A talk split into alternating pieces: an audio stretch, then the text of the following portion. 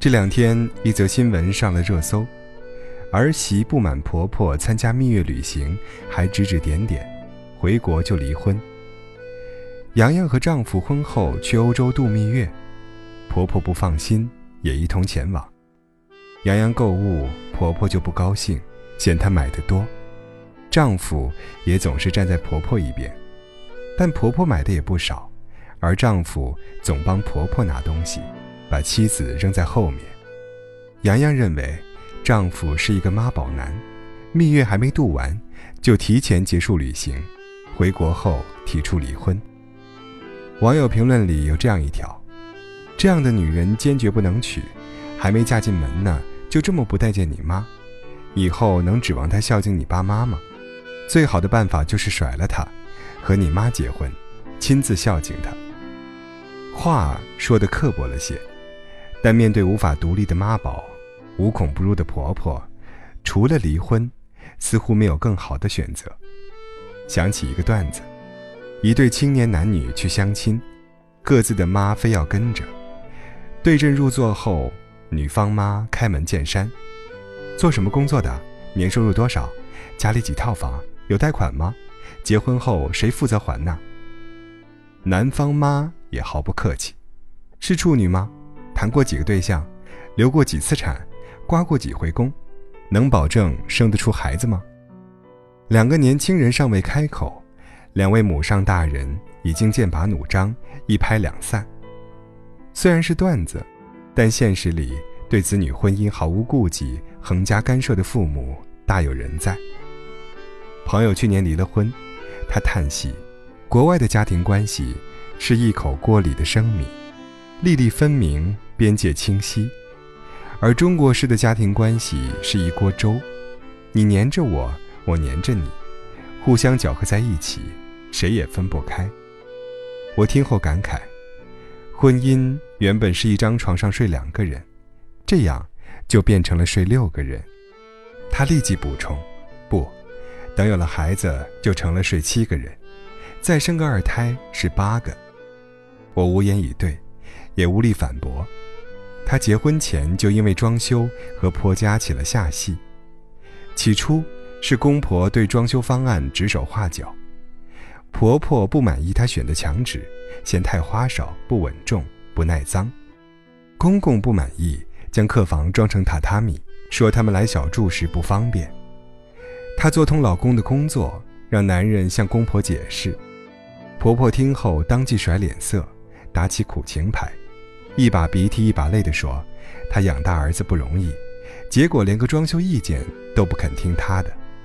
这婚最终别别扭扭的结了。生了孩子之后，婆婆搬来照顾孩子，她才见识了什么叫无孔不入。孩子穿什么衣服、吃什么奶粉，婆婆要管；家里添个瓶瓶罐罐，婆婆要管；买回什么，婆婆先看价钱，然后数落她不节俭。”老公开车去机场接她，婆婆也要求跟着。老公出差，婆婆每天要跟他视频。她才发现，结婚两年，原来自己才是小三，老公与婆婆之间的小三。再看看老公，妈宝气质越来越明显。原本半夜能起来冲奶粉，现在自顾自吃鸡游戏到凌晨。原本周末能和老婆共同带娃。现在睡到日上三竿叫不醒，原本把屎把尿日渐熟练，现在一听娃哭就躲出去说心烦。原本夫妻还能正常沟通，现在张口就是“那是我妈”，你就不能忍忍了？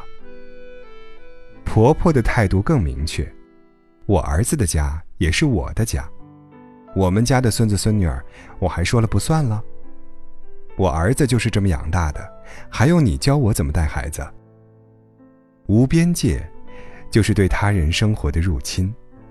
有数据调查显示，自2009年以后，八零后独生子一代的离婚率日趋上升，而这其中，百分之七十是因为双方父母不合理干涉导致的。一边是不懂得退出的父母，一边是不知道拒绝的子女。原本两个人的婚姻。变成了六个人的决斗场。心理学家武志红在前段时间的奇葩大会上讲了一个案例：一个女孩和男友谈了三年恋爱，感情很好，可女孩妈妈极力反对，甚至以死相逼。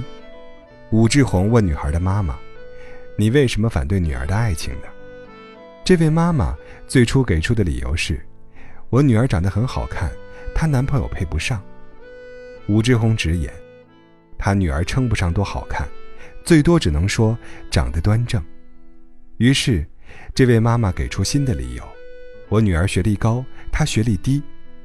事实上，女孩是本科学历，男孩是大专学历，相差并不大，并且，男孩的收入是女孩的三倍。最后，这位妈妈陷入了一种歇斯底里的状态，大喊说：“他之前跟我说过，什么事都会告诉我，结果……”他偷偷恋爱半年才被我发现，他以前对我百依百顺的，是我的贴心小棉袄。原来，这位妈妈愤怒的原因并不是女儿找了什么样的男朋友，而是女儿竟然没有告诉她。这份失控的感觉让她抓狂。一个健康的家庭关系中，夫妻关系才是核心。他们用心养育子女，同时也有自己的追求，会随着孩子的成长。逐渐退出孩子的人生。那些喜欢干涉子女的父母，通常都伴随着情感缺失和人格缺陷，他们难以从自己的生活中汲取足够的情感养分，于是转向控制子女。然而，随着孩子长大，步入婚姻，他们的控制就越来越吃力。越是如此，他们越不死心、不放手，甚至有人不惜离间子女的婚姻。以确保孩子与自己保持最密切的连接，最终，父母用爱织就的控制，子女用孝道包装的顺从，裹挟着婚姻状况泥沙俱下。前不久，考研名师张雪峰又火了，然而这次不是因为考研，而是因为他的孝顺。张雪峰有个朋友，二十八岁的时候，父亲肺癌晚期，去世前说。只想看儿子结婚，于是，朋友便强行和即将分手的女朋友结了婚，完成了父亲的心愿。张雪峰表示，他不想让父母等得那么辛苦，便为自己制定了一个计划，就是三十岁之前必须结婚。但是在结婚前四十天出了一些变故，他和当时的女友分手了，于是，他又迅速交往了一个姑娘，闪婚。圆满完成了自己三十岁之前结婚的计划。对此，他的解释是“百善孝为先”。实际上，这只是在孝道掩盖下的自私、软弱和怯懦。我们不能一味只去指责中国式的父母。多少子女一边啃老一边抱怨，指责父母干涉你的生活，你表现出足够的责任和担当了吗？嫌弃父母操心插手太多。你具备真正的理性和独立了吗？任性、幼稚、冲动，赖在家里啃老，没有自己的主见。父母为什么没有办法把你当做一个大人呢？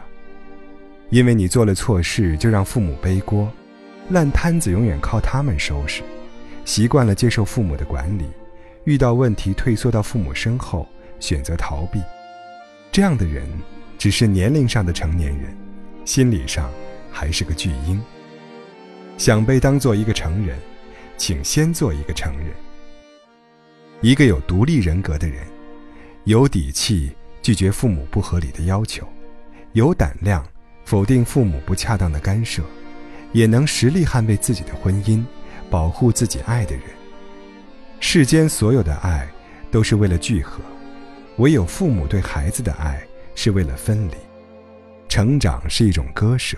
一种接替，父母所有给予，都是为了让子女长成一个独立的人，而长大后的孩子，应该与父母比肩而立，父母也应当鼓励他们去过属于自己的生活。每个父母都应该得体退出，每个孩子都需要自立门户。愿所有人都能明白，睡六个人的床太拥挤。注定无法幸福。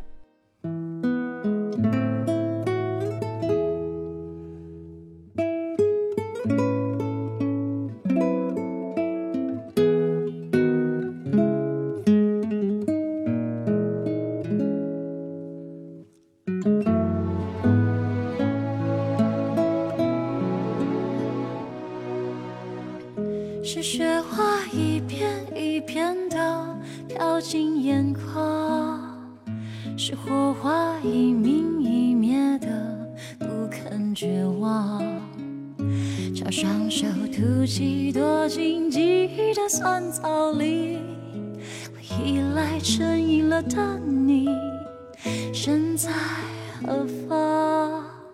是无。